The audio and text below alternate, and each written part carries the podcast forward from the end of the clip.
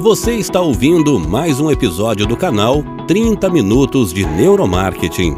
Queremos que você mergulhe com a gente no mundo da neurociência aplicada a negócios. Nossos podcasts são sempre conduzidos por nossos especialistas em neuromarketing, Cibele Marques de Souza e João Pentanha. Vamos começar?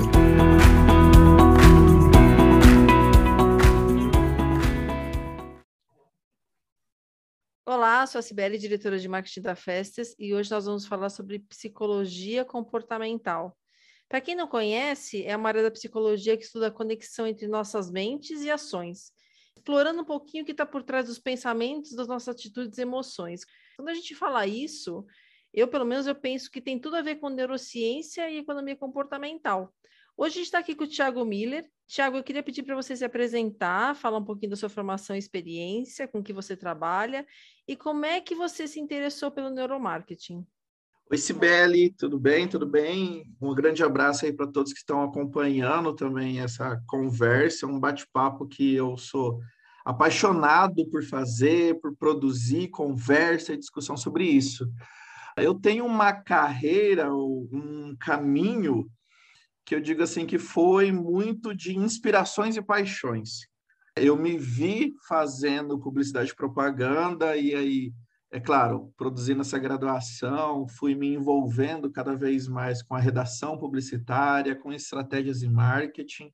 E aí essa mesma paixão que me levou a fazer publicidade e propaganda me levou a fazer um caminho próximo ao entender as pessoas que fazem parte de uma sociedade de consumo. Então, eu continuo uma caminhada dentro de uma especialização em marketing, outra em comportamento do consumidor, faço uma graduação em psicologia e termino com um mestrado em psicologia também. Hoje em dia, é, eu tenho algumas pesquisas sendo professor universitário dentro da área da semiótica onde é um algo muito específico que tenta entender como símbolos funcionam para mediar comportamentos, para mediar percepções, e uma outra área de pesquisa em neuromarketing. Então, aquela minha paixão na publicidade, de tentar entender o consumidor, me fez perceber que, por mais que a gente tente compreender as estratégias e ferramentas, quando a gente dedica um tempo ou percebe que o ponto principal de uma comunicação, de um marketing, é o entender o consumidor, então a gente fica preparado para vários outros desafios. Então, a possibilidade do mestrado, das especializações e as graduações me deram essa lente sensível para olhar o sujeito como que o sujeito funciona, quais são os medos dele, quais são a, as ideias e motivações que cercam a ele, e assim tentar perceber também é, como que isso pode ter uma outra conversa direcionado à compra, direcionado à experiência de consumo, o que é hoje em dia, essa, vou até te falar, Sibeli, que se você também não me, me poupar aqui, eu vou continuar falando isso daqui sobre horas e horas. Acho que quando a gente gosta de um assunto, a gente fica trazendo ele a todo momento. Eu e o João, a gente entende, porque às vezes a gente se empolga aqui no podcast e vai, vai embora, mas fica à vontade, pode falar, porque o que a gente quer aqui é gerar conteúdo. Não, e uma coisa de comunicador ou comunicólogo é você, em alguns momentos, é até prolixo, né? Você fala e repete, aí traz um exemplo e volta. Mas o que eu quero hoje falar com todo mundo que está acompanhando é como que as estratégias em psicologia podem ajudar as estratégias em marketing também. É claro, com a ajuda aí da neurociência. E, Tiago, é, a gente sabe que o termo neuromarketing ele é um termo puramente comercial. É, não é só neurociência, né? Na verdade, ele é uma interseção entre várias áreas do conhecimento, inclusive a psicologia comportamental, a economia comportamental, a sociologia, a biologia, a neurociência, obviamente. Como que você enxerga essa relação da aplicação do marketing, né, do neuromarketing, através da psicologia comportamental? E aí eu queria também que você explorasse um pouco mais esse assunto e comentasse alguma teoria da psicologia que depois foi provada pela neurociência e que tem aplicação no marketing? Acho que o que você deu uma introdução aí é uma realidade não tão nova. Porque se a gente olhar e pensar os desafios do marketing contemporâneo, é, a gente tem poucos instrumentos ou poucas assinaturas que dão esse diálogo para a gente, que dão essa inteligência para a gente, quando comparado às outras áreas. Né? Imagina se eu comparar o marketing ao, aos estudos e expertises já encontradas pela filosofia, por exemplo, ou então pela própria psicologia. É que acontece que chega no momento da, da evolução da economia que teóricos em marketing perceberam que, ao invés de eu gastar energia ou dedicar um tempo para tentar descobrir algo que outras áreas já estão fazendo esse exercício, é, eu vou sempre estar em desvantagem. Então, é a partir aí de uma década de 80, 70, 80, 90, o marketing ele começa a se especializar por meio de outros ensaios. A filosofia, a antropologia, a sociologia, a psicologia, a própria biologia.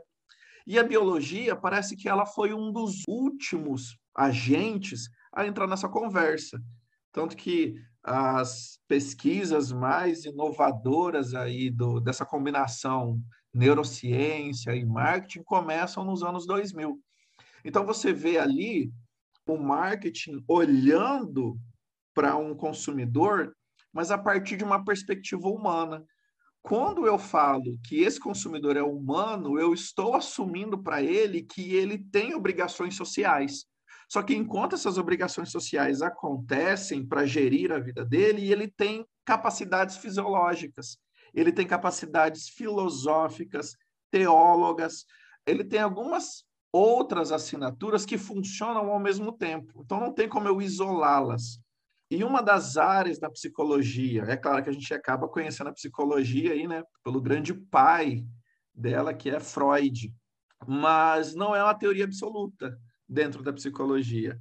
Freud vai desenvolver uma psicanálise pensada é, nesse subjetivo, o que acontece no inconsciente desse humano e como esse inconsciente provoca ações comportamentais mas vão vir outras assinaturas dentro da psicologia que vão dar as mesmas respostas, ou até outras respostas mais assertivas, como a Gestalt, como as teorias né, de cunho humanista e principalmente as behavioristas, as comportamentais. É importante até a gente ter uma curiosidade aqui, para os que são pouco, têm pouca intimidade com a psicologia. Freud, ele tem um olhar para o sujeito na verdade, ele começa esse olhar para o sujeito a partir da biomedicina, porque a primeira formação dele é em medicina. Então, ele percebe que existe alguma interação aí, corpo e mente, que a gente precisa entender e compreender melhor. Agora, dentro dessa outra teoria, que chama teoria behaviorista, a gente tem a sua expressão maior nos Estados Unidos, de autores que, basicamente, eles entendem que o olhar que eu vou dar para o sujeito é um olhar a partir do comportamento. Então, eu não preciso entender inconsciente, consciente, eu não preciso entender qual é a minha relação com a minha mãe, com meu pai, de patologias, de sonhos, de sexualidade. Eu só vou entender o comportamento e entender que, para que o comportamento exista, ele precisa ser estimulado. E quanto mais fácil ou mais certeiro esses estímulos eles estão em concordância ao organismo, ao sujeito, mais certeza eu tenho sobre determinadas respostas. Então, para essa teoria, todo estímulo gera uma resposta. Então, se eu aprender a controlar esses estímulos, eu também consigo controlar essas respostas. E aí a gente tem vários ensaios ou várias formas de perceber. O legal de tudo isso é a gente poder entender que são objetos diferentes. Então, enquanto a, ciência, a neurociência, a, a biologia comportamental está tentando entender o comportamento a partir de um funcionamento biomédico, ou seja, eu vou ter muito mais empolgação por causa da secreção de cortisol, ou dopamina, ou serotonina. A psicologia ela vai ajudar a, a entender melhor essas motivações comportamentais por meio da mente, por meio dessa coisa chamada abstrato. Existe alguma coisa aí que pode colaborar. Então, não tem como a gente pensar em, um, em uma rivalidade. A neurociência, melhor do que a psicologia ou a antropologia, elas acabam complementando. Alguns estudos recentemente acabam até é, descrevendo essa área comportamental da psicologia com a própria neurociência. Por quê? Se eu produzo um ambiente controlável, aonde eu vou prestar atenção na iluminação, no cheiro, nas texturas, eu vou fazer com que esse cérebro secrete, produza hormônios ou induza neurotransmissores a trabalharem para gerar comportamento. Ou seja, eu estou trabalhando algo no ambiente que vai movimentar o corpo desse sujeito, mas também vai movimentar a mente dele. Então, se eu faço uma ação só pensando no, no biológico, eu posso ter um resultado. Se eu faço uma ação só pensando na psicologia, eu vou ter um resultado. Agora, imagina eu fazer uma ação, uma provocação com o meu sujeito de campo, com essas duas formas de abordagem, né? Tenho certeza aí que a magnitude dessa resposta, ela também vai ser maior. Ela também vai ter uma interferência muito boa. Então, alguns hoje em dia estão tentando entender se, se existe alguma forma de comprovar desmistificar áreas diferentes. As respostas que estão tendo é talvez exista um trabalho em comunhão e talvez por existir esse trabalho em comunhão a gente consiga perceber que não existe uma concorrência. Existe aí uma forma de complementar a fala de um ou do outro. Tiago, só complementando aqui, o João te perguntou quais teorias que vieram da psicologia e depois foram comprovadas pela neurociência, e ok, super entendi a, aí o apoio mútuo, mas você vislumbra, assim, você consegue pensar alguma coisa do inverso? Alguma, alguma teoria que veio da psicologia que foi desmistificada pela neurociência? Ah, tem algumas, sim. Acho que principalmente pela psicanálise quando Freud ele assume algumas respostas para o sujeito no inconsciente, ele ignora completamente a capacidade desse sujeito viver em um movimento de com demandas biológicas, num movimento de demandas sociais. Então, quando ele diz assim, por exemplo, ah, a responsabilidade pelas coisas que você está fazendo é do seu inconsciente, porque você teve um problema lá com a sua mãe, com seu pai. O que a neurociência vem falar é que não. Peraí, será que é isso? Será que eu vou viver um movimento ad eterno como herança? Será que eu não posso estar passando mal porque nesse momento tem alguma coisa no ambiente que vai proporcionar com que eu passe mal? É, recentemente, eu estava até discutindo com alguns amigos em um congresso e a gente estava conversando sobre o momento da pandemia. Aqui na minha cidade, acredito que em muitas outras também, teve uma ação muito forte do lockdown. Então, esses amigos dentro da área comportamental diziam assim: olha, a gente acha que as pessoas elas estão furando o lockdown porque elas não estão sendo bem persuadidas, porque elas não estão entendendo ou não estão recebendo o estímulo adequado para determinada resposta. Então, se elas estão tendo a resposta de furar o lockdown, é simplesmente, unicamente, porque os governos, a mídia não está mostrando tudo que pode acontecer.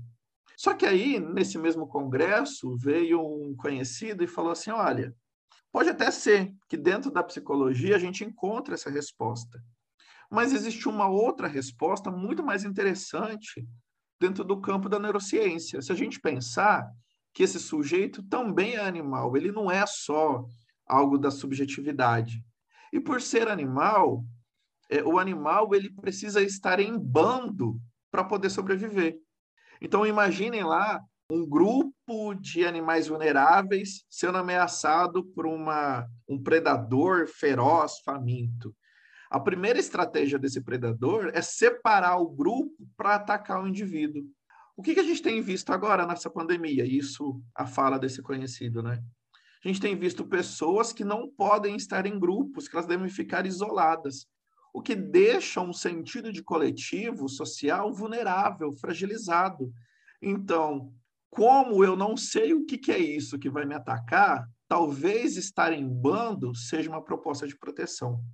E assim, voltando para a psicologia behaviorista, né, a psicologia comportamental, como que a gente pode modificar esses ambientes para que a gente possa ter mais resultados de negócio? E aí aqui eu queria que você abrisse, né? Não precisa ser relacionados a comportamento de compra, de aumento de conversão de vendas. Pode ser também na gestão, na liderança de pessoas como eu falei, né, o princípio básico aí dessa, dessa concepção teórica, que é abraçada por Pavlov, Watson, Skinner, ela vem de uma ideia de que toda resposta comportamental ela só acontece devido a um estímulo.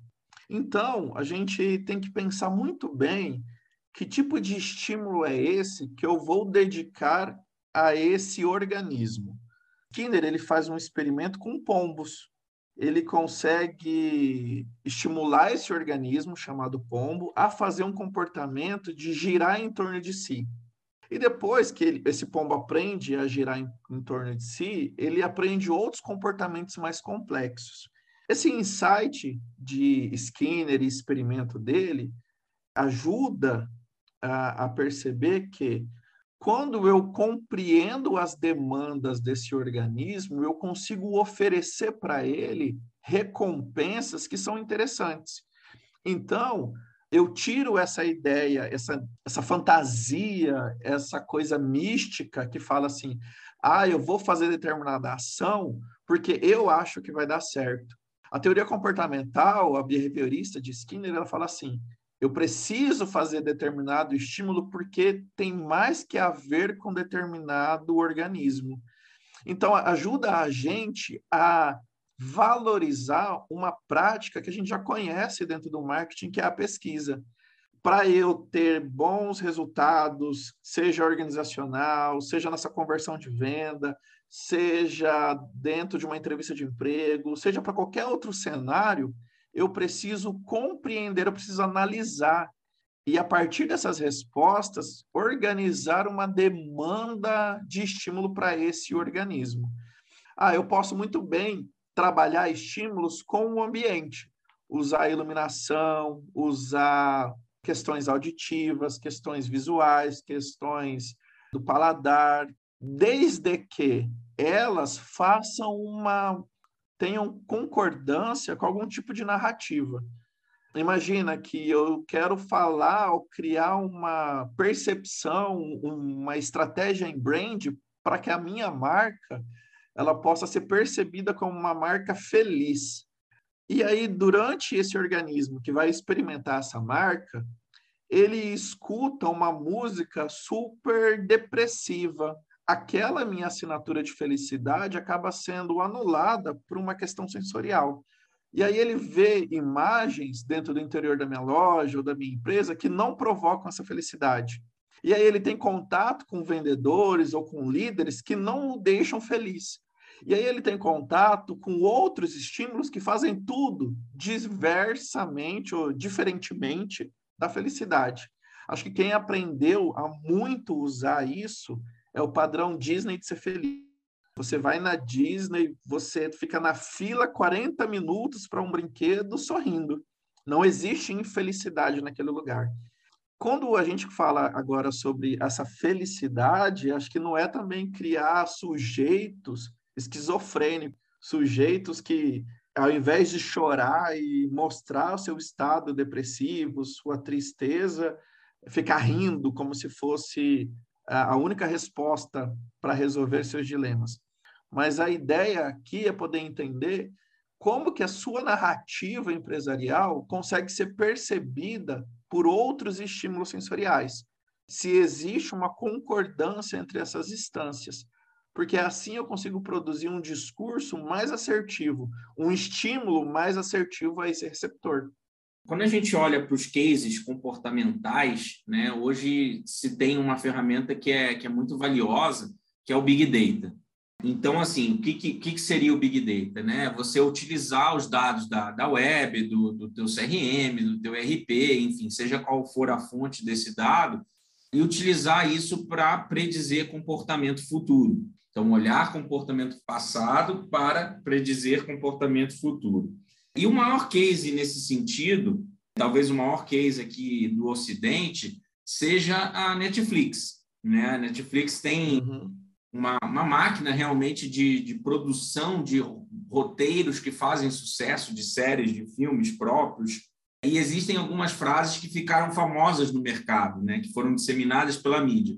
Uma frase que é do VP deles, ele fala que para ele dado demográfico não interessa para nada. E uma outra fa fala do CEO dele, que fala que, que eles têm os dados deles e sabem o que a audiência irá assistir. Então, assim, ele não precisa de um piloto. Ele simplesmente pega o comportamento passado, analisa o que faz sucesso e transforma isso num filme novo, né, com os elementos que fazem sucesso já previstos por esse comportamento passado. E aí eu queria entender, já como que você entende que a psicologia pode ajudar nessa definição de um público-alvo que, que é aquela, aquela noção mais antiga do marketing, que usava muito dos dados demográficos, e de uma persona. Tem muito mais a ver com essa questão comportamental. É, acho que boa lembrança essa que você teve, João, dessa fala dele.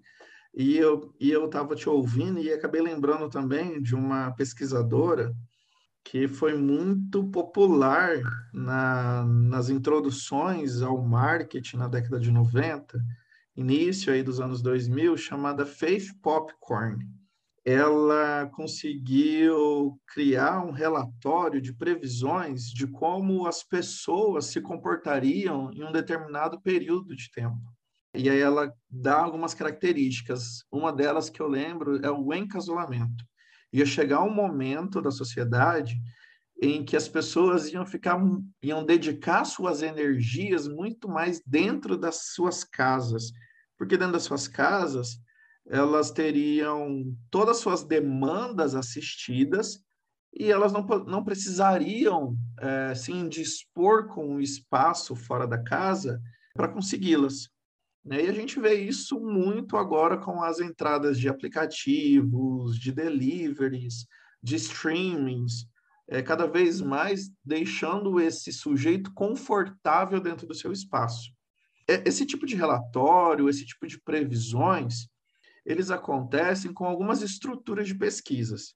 O marketing, quando ele estava no seu início aí, se aproxima da, das áreas da economia, de administração, ele tem um empoderamento de técnicas chamada pesquisas quantitativas. Então, eu pego lá a minha população, a partir dessa população eu vejo um grupo amostral, divido por regiões e aplico um questionário. Esse questionário me dá gráficos em pizza, pirâmides, para eu poder entender e, e ter uma possibilidade de acerto. Quando entra a psicologia, ele diz assim: olha, talvez esses dados seus possam ser questionados com aquilo que o sujeito tem para falar, mas que não está nas perguntas do seu questionário. Ou melhor, você não colocou como alternativas dentro das suas perguntas. Uma das famosas estratégias de perguntas qualitativas são as entrevistas em profundidade. Então, a gente começa a conversar com esse cliente em potencial, consumidor em potencial, e deixa num processo de associação livre ele falar sobre as demandas, e essas demandas são um material importantíssimos, porque elas vão descrevendo percepções ou insights sobre a marca, sobre o nosso produto ou serviço, que talvez a gente não tenha, mas só aquele usuário consegue tê-la.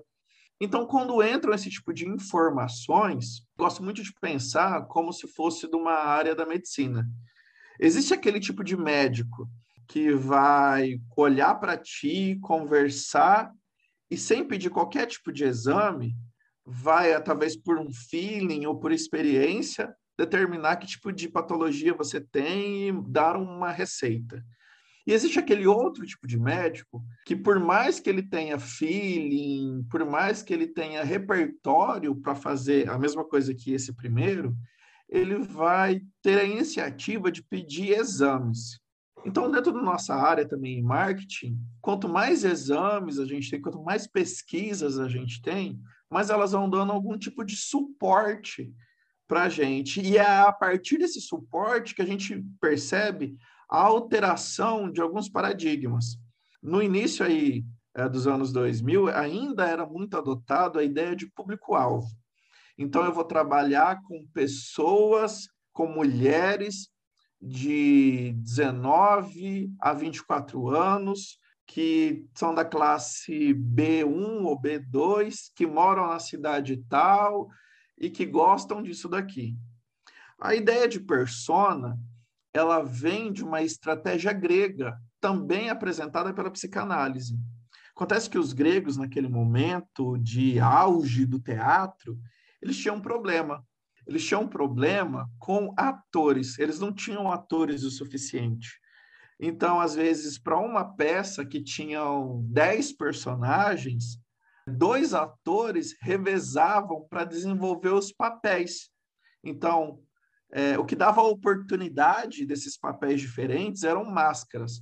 Então vinha lá um ator, usava uma máscara de alguém com uma expressão de sofrimento, aí ele fazia toda a encenação de sofrimento. Aí o outro, autor, o outro ator usava uma máscara de felicidade, aí ele desenvolvia características é, e aspectos de pessoas felizes. Aí o outro fingia que era uma criança, e o outro já era o pai dessa criança. Então existia muito essa troca é, essa troca ela dá uma ideia para a psicanálise de personalidade. É algo que vai ser assumido por determinadas pessoas e que é diferente de uma para outra. Então, mesmo que existam pessoas na mesma faixa etária, no mesmo lugar de ambiente, com a mesma classe socioeconômica, essas pessoas com essas características possuem personalidades diferentes e aonde vem esse termo adotado pelo marketing de persona, de personalidade. Então, por mais que eu entenda ali o meu público-alvo, existem personas diferentes dentro desse público-alvo. Então, quando esse empresário ele fala sobre não preciso de piloto, é porque ele já consegue é, identificar o tipo de personas rastreáveis pelo consumo desses materiais nas mídias digitais, nos streamings. Tanto que quando é, você assiste um filme, você assiste um seriado, aparece uma lista de sugestões. Porque existem determinadas palavras-chave que fazem parte daquele conteúdo que vão cada vez mais se fortalecendo com outros assuntos que você vai assistindo, com outros programas que você vai assistindo. Isso é muito importante, sabe, João? É muito importante a gente ter essa ideia do que é público-alvo e do que é persona. Porque parece que quanto mais você está próximo e sensível a essa ideia de persona, mais uma estratégia de marketing ou de comunicação você tem a possibilidade de acertar. Obrigado por ouvir esse podcast. Se você curtiu, compartilhe o link do episódio com seus amigos nas redes sociais. Aproveite para navegar pelo nosso canal 30 Minutos de Neuromarketing e desfrute de mais episódios como esse.